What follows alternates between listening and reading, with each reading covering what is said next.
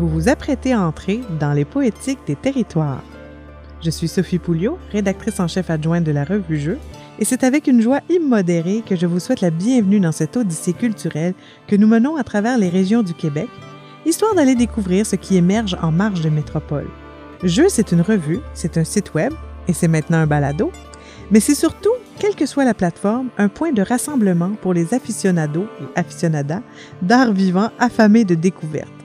Après avoir débuté ce voyage en Abitibi-Témiscamingue, s'être ensuite arrêtée au Saguenay-Lac-Saint-Jean et sur la Côte-Nord, Pamela Dumont, actrice, créatrice et correspondante accomplie, se dirige maintenant vers la Gaspésie, plus précisément vers le Centre de création-diffusion de Gaspé. Elle y rencontrera la directrice générale et artistique José Roussy, qui a remporté un prix Rideau en 2020 pour son travail, qui consiste entre autres à mettre en lumière l'œuvre de créateurs et créatrices de la région et à intégrer la majesté et la toute-puissance de la nature dans la vie culturelle des artistes qui sont de passage au centre. Pamela va d'ailleurs s'entretenir avec l'une des deux artistes qui ont remporté le premier appel de projet aux artistes locaux du centre, la danseuse et chorégraphe Gabrielle Hélène Coulter. Sa future création, dont le titre provisoire est Les Muses, s'inspire à la fois de la nature et de la technologie numérique. À la toute fin de cette escale chargée, Pamela va aussi faire la rencontre de Valérie Bertrand-Lemay, cofondatrice du Théâtre Témoin, une compagnie itinérante déployant son art dans des lieux non théâtraux. Paré pour une randonnée exploratoire trépidante? Parce que l'air salin nous appelle, on part à l'assaut des poétiques des territoires.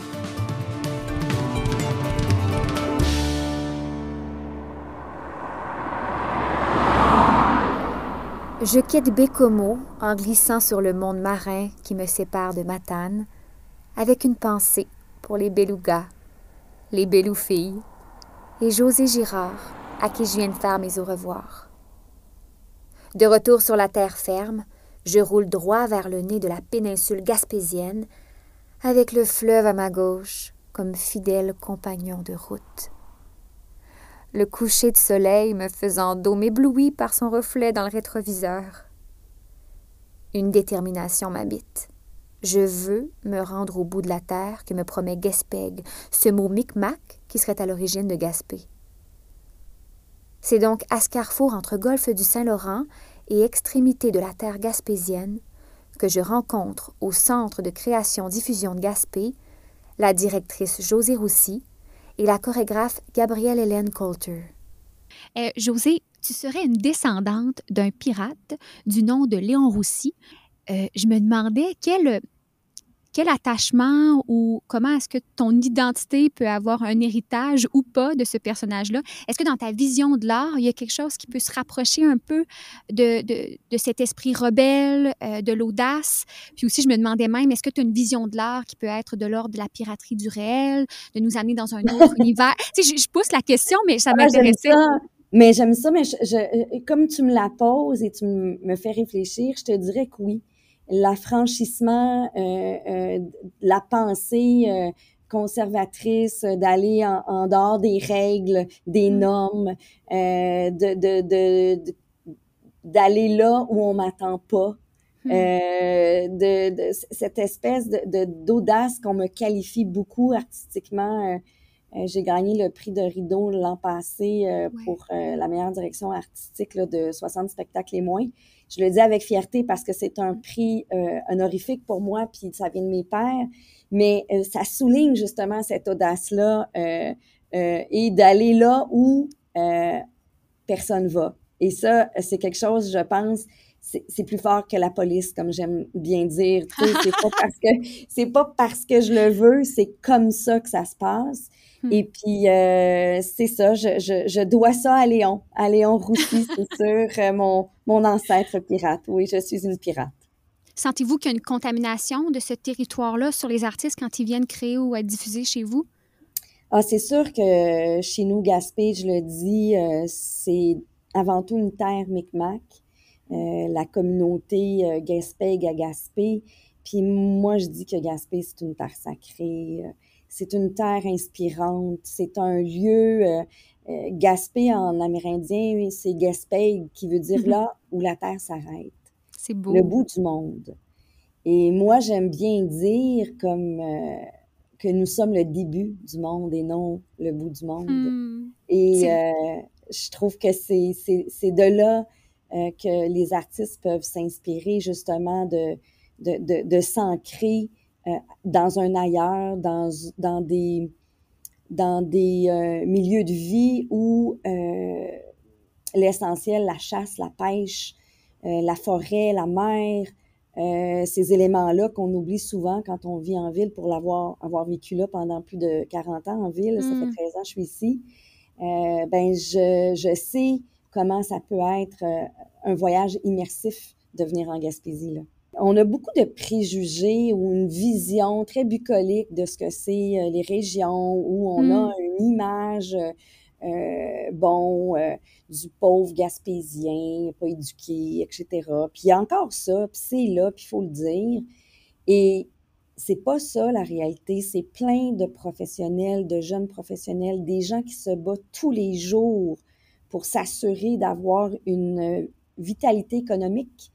Euh, c'est des batailleurs, les Gaspésiens. Euh, Mm. euh, c'est des précurseurs de plein de projets numériques. C'est la plus grande fibre optique du Québec. Hmm. Il y a plein de, de, de notions comme ça qui sont ignorées puis, et qu'il faut mettre à l'avant. Puis porter ces- cette réalité-là, justement, auprès des artistes, c'est de les sensibiliser au territoire, puis à, à l'autre, à, à, à comment s'inscrire dans l'histoire euh, de la contemporanéité, mais du Québec, tu sais pas Mhm. juste euh, des grands centres. Puis ça, ben, c'est beau puis c'est grand, puis en même temps, c'est bien vertigineux. Parce que vivre en Gaspésie, vivre à Gaspé, c'est être dans un autre pays, je trouve, Hmm. que celui de Montréal. Ah ouais, à ce point-là. Ouais, hein? À ce point-là, ouais. Dans ta vision et programmation artistique, il y a quand même une, une bonne importance accordée à la, à la danse contemporaine. Est-ce que c'est euh, pour déplacer les publics ou au contraire, ils, ils en ont soif de ça? Ben, en fait, euh, chez nous, euh, c'est sûr que la danse contemporaine est vraiment aimée. Euh, on l'a on l'a développée. Les gens ici ont soif d'expérience. Tu sais, quand tu vis au bout du monde, euh, ben l'autre euh, prend tout un sens, hein, la rencontre avec l'autre. Et donc, ces disciplines-là qui peuvent euh, être mal aimées euh, dans euh, d'autres euh, régions, chez nous, elle prend tout un sens puis le théâtre de création également. On, ça devient des expériences de rencontres humaines, de visions multiples euh, du monde. Euh, c'est déstabilisant. Euh, c'est, euh, tu sais, moi j'appelle ça comme vivre. euh, tu sais, quand tu vas à la ronde à Montréal, tu fais des grands, euh, des grandes expériences avec des, des, des espèces de, de, de machines qui te font voler ben la danse, c'est ça que ça fait. Hein? Ça Mm. nous apporte, ça nous, ça nous, ça nous élève, ça nous arrache de notre quotidien. Et puis ça, ça fait du bien ici parce qu'on n'a pas la ronde. Donc, euh, on aime vivre des expériences fortes. Et je pense que la discipline permet justement ces espèces de voyages-là euh, complètement fous, puis euh, dans un Mm. autre temps. Puis le théâtre de création, c'est la même chose. José, qu'est-ce que, à quoi est-ce que tu es le plus attaché sur ton territoire? Oh, je- tu m'émeus. Euh, les gens, Hmm. Cette force-là euh, de vivre ici, ouais, de vivre, euh, d'avoir le courage, de vivre dans une région éloignée, parfois souvent trop oubliée par le politique, et euh, de, de mériter sa terre. Et Hmm. ça, euh, j'ai toute mon admiration pour euh, les Gaspésiens. Mon père, c'est un Gaspésien.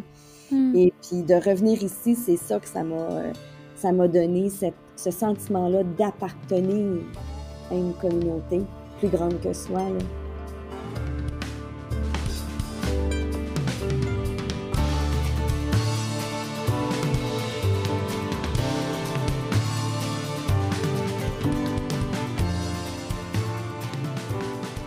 Je suis en ce moment avec Gabrielle Hélène Coulter. Et on va s'entretenir sur ses inspirations, sa démarche artistique et sa prochaine création. Mais juste avant, euh, je vais lui laisser la parole pour qu'elle puisse faire une reconnaissance des terres. Effectivement, avant de commencer tout entretien, que ce soit des cours, des spectacles ou quoi que ce soit, euh, je trouve que c'est important euh, de, nommer que je vis sur euh, des terres ancestrales non cédées euh, Micmac. Je suis très honorée de pouvoir vivre, faire ma vie ici, créer sur ces terres qui sont absolument majestueuses. Tu es surtout chorégraphe et danseuse. Comment est-ce que la vie à Gaspé te nourrit dans ta créativité? Ça fait sept ans que je me suis installée à ah! Gaspé. Oui, puis avant ça, écoute, j'ai vécu dans des grandes villes, Montréal, euh, j'ai fait mes études à l'Université de York à Toronto et j'ai été élevée à London, en Ontario. Toutes des grandes villes, euh, des métropoles, plein de monde, puis beaucoup d'art et de culture, moins de nature, mmh. moins, euh, moins d'accès vraiment aux, montagnes, rivières, forêts. Et la nature a toujours été une partie intégrale de ma spiritualité, ma vie, euh, les choses qui m'inspirent. Alors, en, déménageant à Gaspé sur euh, ces, terres incroyables, j'ai vraiment pu approfondir ma pratique de puiser dans l'inspiration de la nature euh, durant mes, mes processus euh, de création.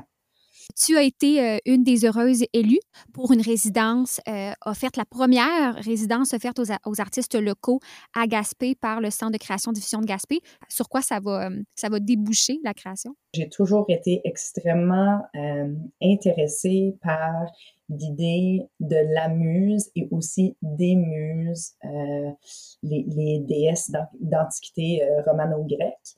Et j'ai été justement à Rome il y a quelques années de ça pour faire une stage de danse et aussi une semaine de recherche.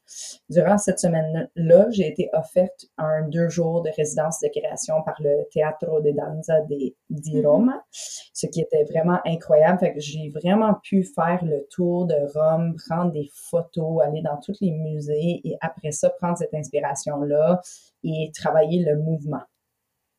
De là, ma très bonne amie et collaboratrice Kristen et moi, on a commencé à jouer avec l'idée de peupler ces créations virtuelles avec mes mouvements. Il y a plusieurs différentes euh, choses qui nous ont, qui, qui ont qui ont eu une influence sur notre processus créatif, entre autres euh, le, film What Dreams May Come des années 90 euh, avec Robin Williams, là, un, un, film absolument époustouflant à voir par tout le monde. Euh, mais dans le fond, Christine, elle est à tes souhaits. Elle est, elle est peintre dans un premier temps. Et elle a commencé à jouer avec la peinture virtuelle. Mm. Après, elle a su créer des, euh, des peintures virtuelles avec plusieurs épaisseurs et on peut manœuvrer à travers les épaisseurs. Fait que la première, comme, le, la, la, le premier rendement, mettons, de cette collaboration-là s'appelle Gracious Inside the Painting. Et dans le fond, c'est euh, un, petit vidéo où ce que on voit la caméra suivre et, traverser l'œuvre et à plusieurs différentes places, on me voit en train de faire de hmm. l'impro. On a eu l'idée de, créer des différents mondes pour chaque muse ou chaque personnage parce que ce que j'ai réalisé en, cours de route, c'est que les muses sont là pour euh, m'habiter et m'aider à aller euh, chercher les, le, je sais pas comment dire, tu sais, on dirait le timbre du mouvement. Mm. Euh, tu sais, explorer le mouvement, mais ça sera pas aussi euh, clair que ça. Ça sera pas une muse, une monde, tu sais, c'est plus des bases de départ euh, sur, lequel, sur lesquelles on est parti. Ce qui est sûr, c'est qu'on veut créer plusieurs différents mondes. il y aura plusieurs différents modes de, de mouvement, de chorégraphie le but ultime de ça, c'est que notre public puisse choisir leur cheminement. Ah, comme la réalité virtuelle, s'il bouge un endroit, il entre dans euh, une partie de la peinture. Exactement.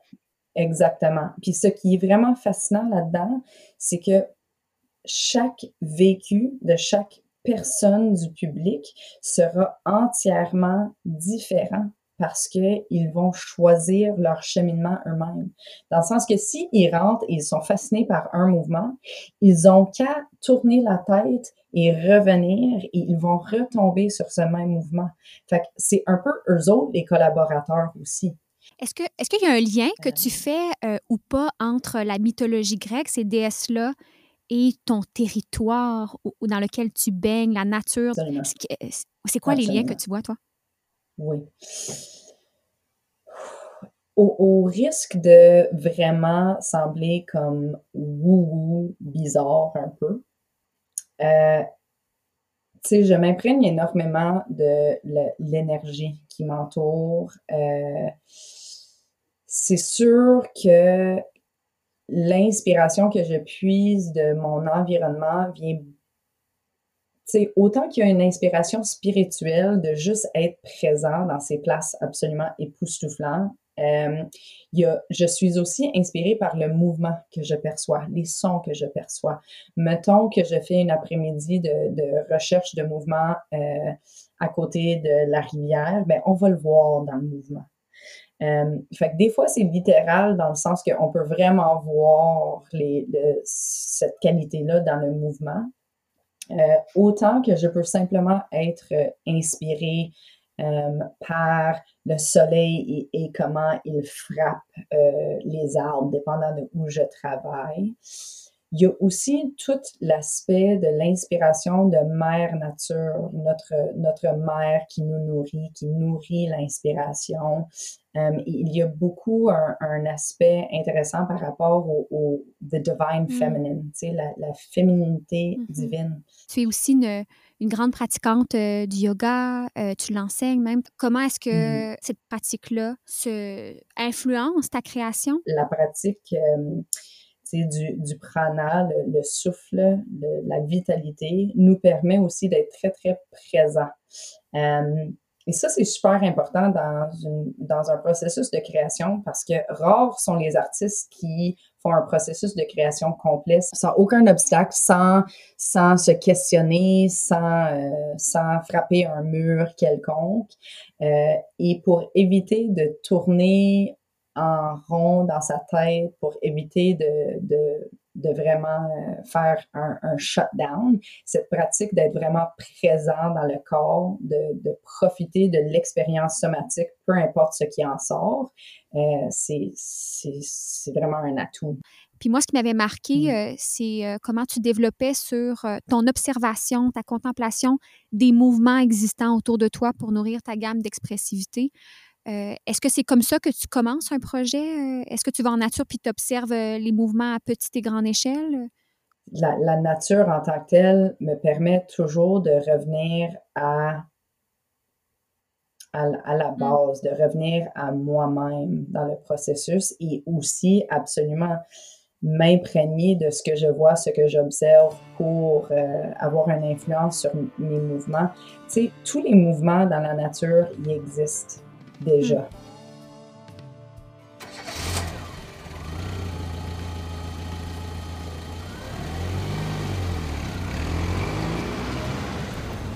Je repars dans les terres jusqu'à ce que je retrouve ma bien-aimée 132. Direction Cap-au-Renard, là où la comédienne Louise Portal a vécu et a tiré son inspiration pour une trilogie littéraire mélangeant contes et légendes. Il s'y trouve d'ailleurs depuis plusieurs années une compagnie de création itinérante qui croise le conte et le théâtre en puisant dans les histoires de la communauté. J'ai la chance d'échanger avec l'une des deux créatrices de théâtre témoin, Valérie Bertrand-Lemy.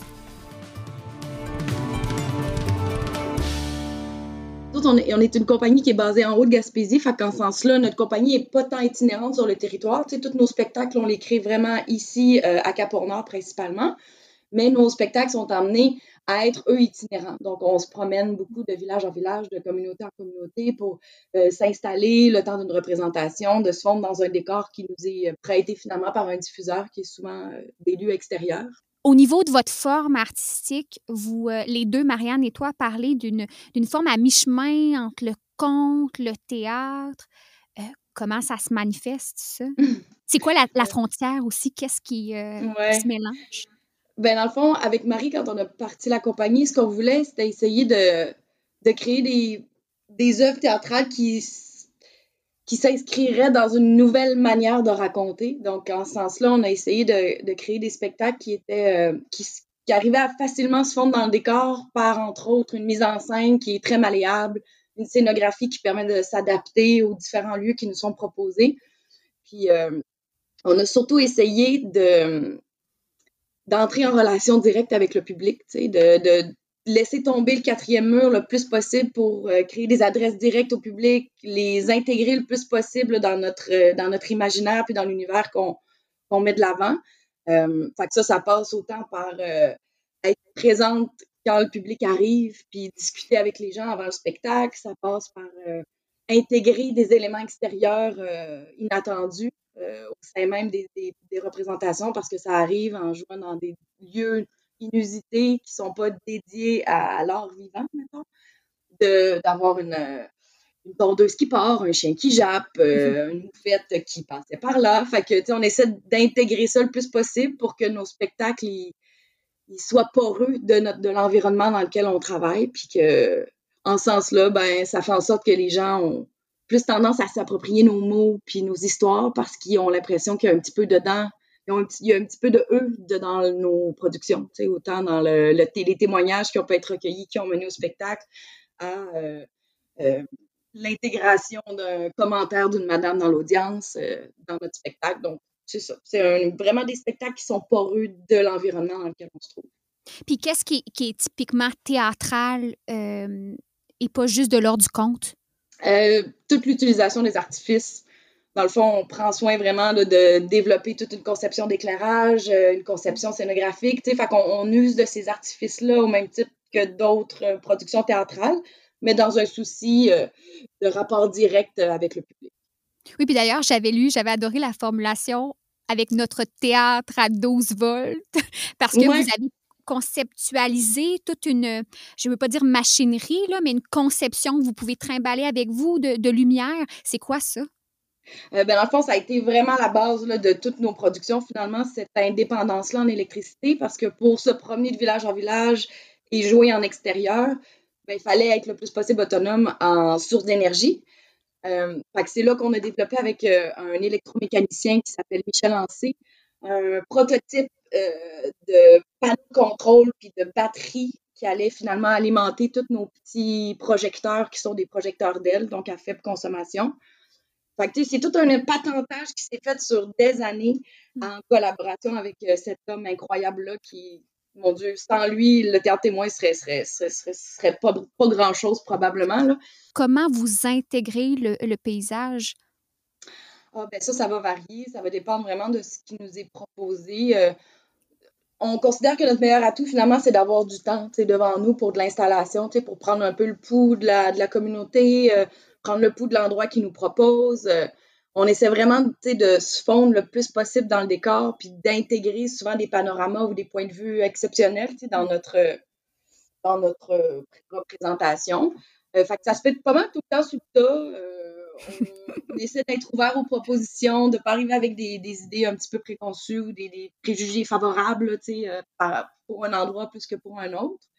Euh, fait ça se fait vraiment en collaboration avec euh, les, gens sur place, qui sont souvent des comités bénévoles euh, d'un centre communautaire quelconque. Ou, euh, ça, ça s'intègre naturellement dans notre démarche parce que tous nos spectacles sont créés en collaboration avec les gens, en lien avec le milieu. Fait ça se fait tout naturellement, j'ai envie de dire. En général, toute la mise en scène est, conçue pour être faite dans des grands, jouer dans des grands espaces. Fait que tout ce qui est euh, voix, euh, maintien, tout ça, c'est comme déjà un petit peu intégré. Je te dirais que c'est quand j'arrive dans des salles, tu sais, qu'on joue dans des, des salles, euh, des boîtes noires, là, que je, là, ça me déstabilise. On dirait que on, on, s'entend plus. Il y, a comme un, je sais pas, il y, a un côté fermé ou clos qui me, moi, qui, qui, qui vient me bouleverser un petit peu, juste parce que je suis plus habituée, je pense, d'être dans des, des lieux vastes où disons, moins approprié pour des représentations théâtrales. Fait que, comme un petit challenge supplémentaire. Alors que quand tout est là, ouais, je cherche le défi. C'est vraiment euh, fascinant. C'est comme devenu votre norme. Puis la, la, boîte noire fermée peut être étouffante. On pense ouais, pas. Exact. Euh, puis comment ça se passe, votre processus d'écriture? Au fil des années, tous nos processus d'écriture ont été basés sur des... Euh, ça a été tantôt des recherches scientifiques. Nos deux premiers spectacles s'intéressaient entre autres à toute l'astrologie. Euh, puis notre deuxième spectacle, c'était tout en lien avec plutôt les, les histoires du ciel, mmh. euh, les contes derrière les constellations, tout ça. Fait qu'on, on, dans le cadre de ces deux productions-là, par exemple, on a fait beaucoup, on a beaucoup travaillé avec un, un scientifique euh, de la, base euh, scientifique Aster, qui nous a fidé là, de ses multiples connaissances extraordinaires. Puis tout ça, ça a été retranscrit. Puis la plupart de nos spectacles se basent sur des retranscriptions d'entrevues qu'on fait avec euh, des spécialistes ou des, gens de la population qui ont, euh, qui ont un lien avec notre thématique. Euh, en ce sens-là, des fois, ça a été... on s'est intéressé à un personnage euh, qui a réellement existé dans le territoire. Puis on est allé rencontrer ses descendants, on est allé, on est allé dans les centres d'archives. C'est beaucoup une, démarche avec une méthodologie, je te dirais, qui après ça est, brassée de tous les bords, tous les côtés, euh, euh, virée comme une crêpe sans arrêt pour arriver à un, une création qui est à notre main, qui nous ressemble, qui, euh, qui est à la fois humoristique, dramatique, un, un, joyeux mélange de ces, de ces deux choses le projet Pastrami, qui va être un projet de longue haleine. Euh, Qu'est-il? Comment tu le décris? Alors, le projet Pastrami, c'est un projet de correspondance anonyme qu'on a euh, mis en place en février dernier, janvier même, je pense, ça a commencé. En tout cas, tout ça, tout, ça c'est vraiment concrétisé cet hiver. Fait que dans le fond, l'idée, c'était de partir d'un texte, puis de voir euh, si on l'envoie à plusieurs personnes, plusieurs correspondants dans ce cas-ci, euh, quelle ramification possible allait être, euh, allait être euh, dévoilée avec ce processus-là. Donc, on s'est vraiment, on s'est basé sur un, une loi naturelle, là, finalement, une lecture qu'on a fait sur, euh, qui s'appelle euh, La vie secrète des arbres. Et puis, euh, suite à cette lecture-là, on, on, a trippé sur l'idée générale d'un, un peu un chercheur fou qui se met à observer sa, sa cour arrière, puis il dévoile à travers son livre plein de, lois naturelles un petit peu cachées de, nos sens parce que souterraines, parce qu'invisibles. Puis on s'est dit, ça serait le fun d'essayer voir si on pourrait pas créer un processus de création qui serait un petit peu à l'image de ce monde souterrain-là, qu'on foule tous les jours. Puis c'est là qu'est venue l'idée d'un espèce de, texte qui serait un tronc commun qui mènerait après ça à plusieurs ramifications de euh, différents textes qui sont liés les uns les autres par des liens invisibles. L'idée, c'est de faire un spectacle qui serait immersif, interactif en forêt, donc qui, qui compterait euh, toute cette démarche-là, puis toutes ces, ces ressources-là littéraires qui seraient campées dans un lieu naturel euh, qui accueille finalement la production le temps d'une série de spectacles euh, déambulatoires pour le public. Est-ce que tu as remarqué si ça décuplait l'émerveillement de voir apparaître la fiction de nulle part, vu que le public a accès à vous euh, assez facilement, vu que vous n'avez pas de loge. Est-ce que euh, ça, ça, euh, ça rend ça encore plus magique à quelque part? Ben, c'est comme si, je pense que ce, qui surprend les gens, c'est de, de de parler avec nous autres, d'être euh, en contact avec les artistes qui sont souvent euh, relégués à une espèce de, de sphère euh, mythique, euh, inaccessible, euh, seulement accessible juste si tu vas dans les loges après le spectacle. Fait que je pense que ce contact-là vraiment concret puis direct avec les gens, c'est peut-être ce qui peut les surprendre. souvent, ils sont surpris de réaliser que c'est nous qui donnons le spectacle. Mm. C'est les petites filles qui donnaient du popcorn à l'entrée qui, qui, qui interprètent, puis je sais pas, dans l'idée aussi du théâtre en région, ben, mon impression à moi, c'est qu'il y a peut-être un petit, des fois, un petit préjugé défavorable ou les mmh. gens sont souvent surpris de nous trouver bonnes.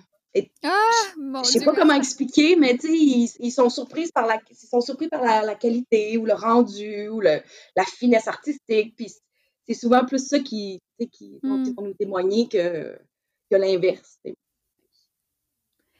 Dans, dans Pastrami, il va y avoir toute une conception d'installation, une conception sonore.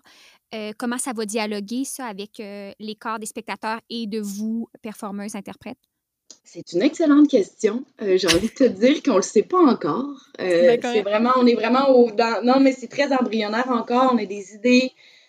une chose dont on est sûr, c'est qu'on a envie d'exploiter l'entièreté des textes. Une des questions qu'on s'est posées, c'est à quel point on tient à, garder les documents comme quel point on a envie de témoigner de ces documents-là sans, sans trop les, euh, les adapter, les modifier, les mettre à notre main. On, s'est dit comment on, témoigne de cette diversité-là de paroles.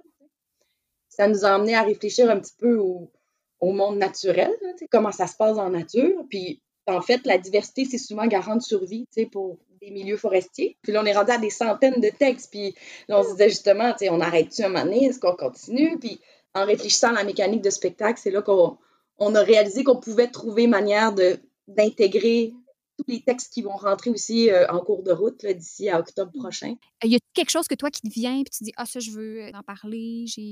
Que, que l'art vivant réintègre l'espace public. je pense que mm. toute cette crise-là va mener à ça, puis c'est pas plus mal parce que euh, je, pense que ce lien-là a besoin d'être euh, resserré entre le public puis les, créateurs, puis que c'est les œuvres théâtrales, visuelles, performatives retrouvent sa place au sein même de l'espace public, puis recréer l'inattendu, la surprise, la spontanéité pour juste ouais, rebrasser les cartes un peu.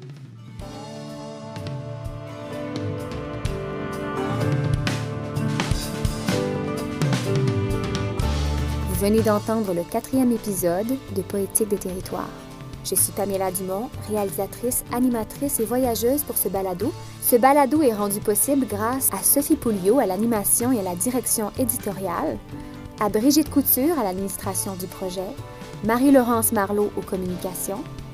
Vous avez été bercé par la trame musicale de Sébastien Wattier-Langlois et notre visuel est signé par Guillaume Bougie-Riopel alias Badébougie. Poétique des territoires est une production de Jeux Revue de théâtre, financée en partie par le Fonds de recherche du Québec en société et culture et codiffusée par notre partenaire, la Fabrique culturelle.